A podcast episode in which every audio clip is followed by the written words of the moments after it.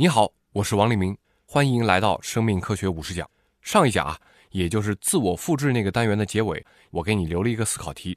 我们说过了，生命有三大要素：物质、能量和自我复制。但是这三个要素是如何被协调并且整合在一起的呢？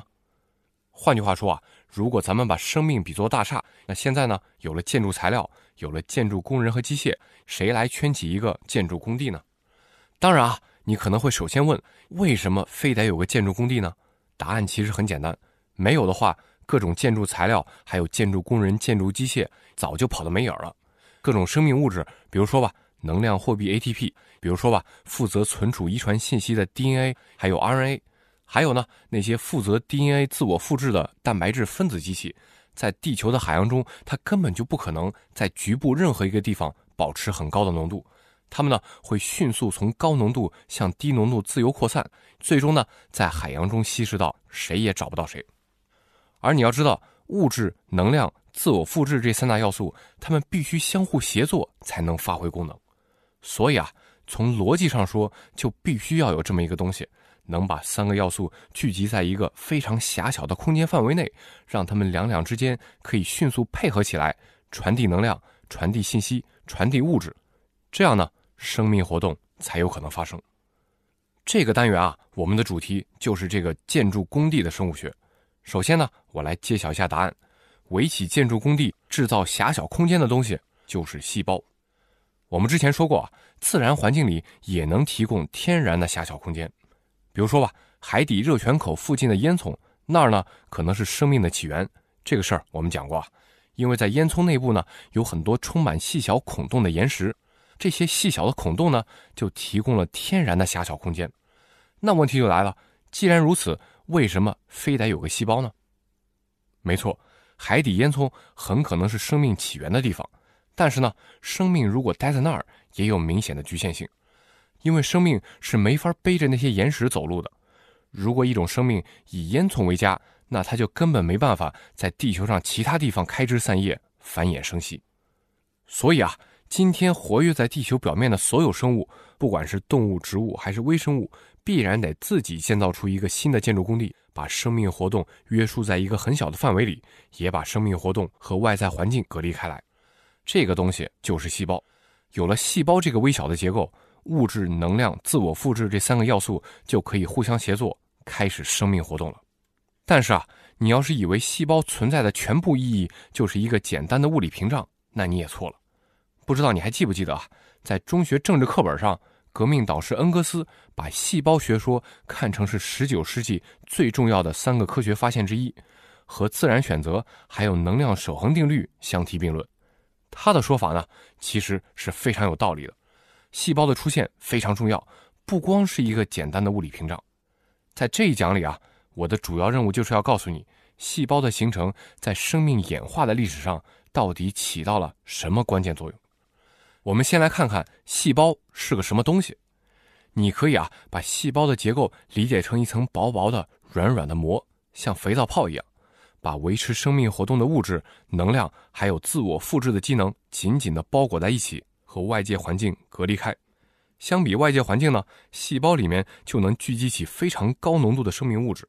而这层薄薄的膜呢，也可以用来形成细胞内外的离子浓度差，用来驱动 ATP 合成酶。制造能量分子，当然了，细胞内部肯定还有负责存储遗传信息的 DNA 分子，还有帮助 DNA 完成自我复制、指导蛋白质合成的一系列分子机器等等。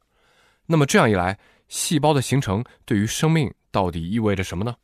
我的看法是啊，细胞除了把物质、能量、自我复制这三大要素圈在一个很小的范围之外，对生命有两大贡献。首先呢，它大大增强了生命活动的复杂程度。让生命的演化走上了快车道，这话什么意思呢？在一个非常狭小的物理空间里，物质、能量、信息就会产生协同作用，组合出复杂丰富的生命活动来。打个比方，如果一个房间里只住着一个人，那他呢，大概也就只能看看书、睡睡觉、吃吃饭、发发呆什么的。如果房间里装了两个人，他们俩之间啊，也许就能下下棋、聊聊天、做个游戏。那如果一个房间里有一百个人相互配合，那开出一个公司、一间学校，甚至发展出一门宗教或者一门科学，都不是什么天方夜谭了。而一个细胞的直径呢，差不多是几微米到几十微米的尺度。这个空间里差不多可以容纳一亿到一百亿个蛋白质分子，它们彼此之间协调配合的可能性会达到一个天文数字。我举两个实际的例子来说明一下细胞带来的复杂活动。比如说啊，细胞出现之后呢，地球生物就有了宏观尺度上的运动性。单细胞生物可以靠它们表面的长长的鞭毛或者短短的纤毛。滑动水流前进，运动速度啊，甚至可以达到每秒钟几十上百微米，甚至是一毫米。换句话说呢，这些单细胞生物的运动速度可以达到每秒钟好几十个身体的长度，这比人类世界的短跑冠军速度还快。再比如说啊，细胞出现之后，地球生物第一次发展出了吞噬，也就是吃别的东西的能力。它们呢，可以通过改变细胞的形态，啊呜一口。把环境中的营养物质给吞下去，甚至呢，它们还能把别的细胞吞下去作为食物。它们甚至啊，还可以完成非常简单但是很精巧的社交行为。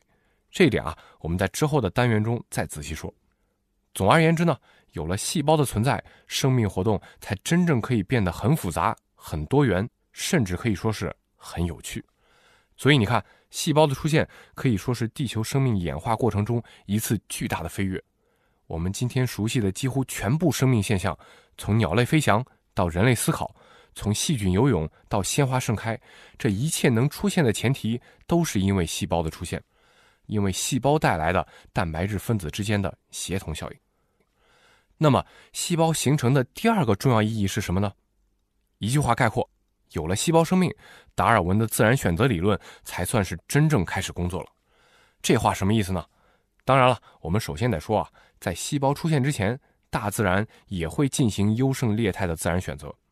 但这个时候呢，自然选择的对象是孤零零的分子，比如说咱们介绍过的 RNA 核酶。在大自然里呢，哪个核酶分子能够更好的完成自我复制，能够复制的足够快、足够精确，哪个核酶分子就能够活下来，还能子孙繁盛，甚至呢统治整个地球的海洋。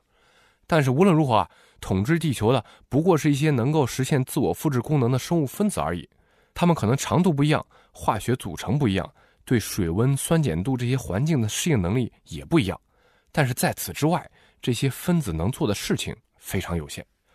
而在细胞出现之后呢，细胞本身自然而然就取代了单个分子，成为了自然选择的对象。在这个背景下，细胞内部的生物化学反应就有了更多的可能性。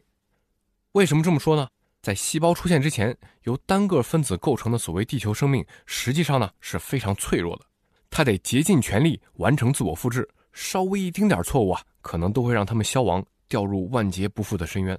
而在细胞出现之后呢，特别是呢，由于细胞的大尺度容纳了海量的分子，也容纳了天文数字的生物化学反应，它接受自然选择的时候，可能性自然就多了许多。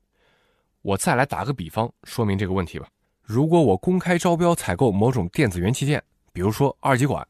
那不同公司呢肯定会拼了命的生产各种技术指标都很好的产品给我，比如说电阻多少、工作频率多少等等。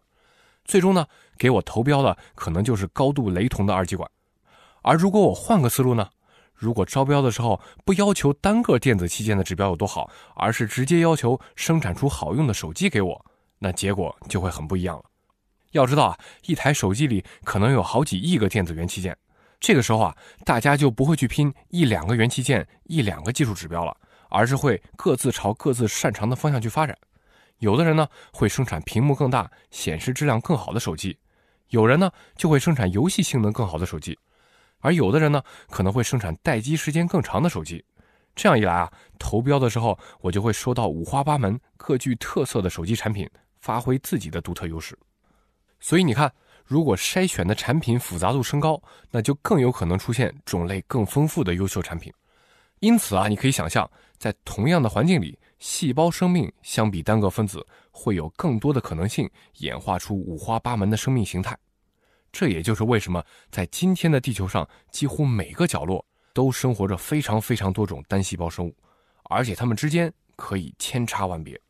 比如说吧，有仅有一两个微米大小的细菌。也有呢，直径可以到上百微米的巨型阿米巴虫，有利用太阳能制造 ATP 和生命物质的藻类，也有呢靠吞噬动物肠道里的营养物质为生的大肠杆菌，有摆动纤毛在水中游动捕食的草履虫，也有依靠小磁铁能够感应磁场的屈磁细菌。它们之间的共同点呢，可能就是利用能量能自我复制，还有具有细胞结构。在这些要素的基础上呢，细胞生命可以说是拥有无限的想象空间。好了，我来总结一下这一讲里啊，你知道了细胞结构的出现在生命的演化史上有多么重要。细胞不仅创造了一个狭小空间，让物质、能量、自我复制这三大要素能够相互协作，更重要的是呢，它还大大增加了生命活动的复杂程度，并且让自然选择理论真正开始高强度工作。不过到现在为止啊，你可能都还不清楚所谓细胞到底是个什么东西，那一层薄薄的细胞膜到底是个什么东西，而人类又是怎么发现和理解它们的？这背后的故事啊，特别精彩。下一讲啊，我就来带你走进细胞，走进细胞膜。我为你准备了一张知识卡片，附在文稿里。如果你觉得有收获，欢迎你把课程和卡片分享给你的朋友。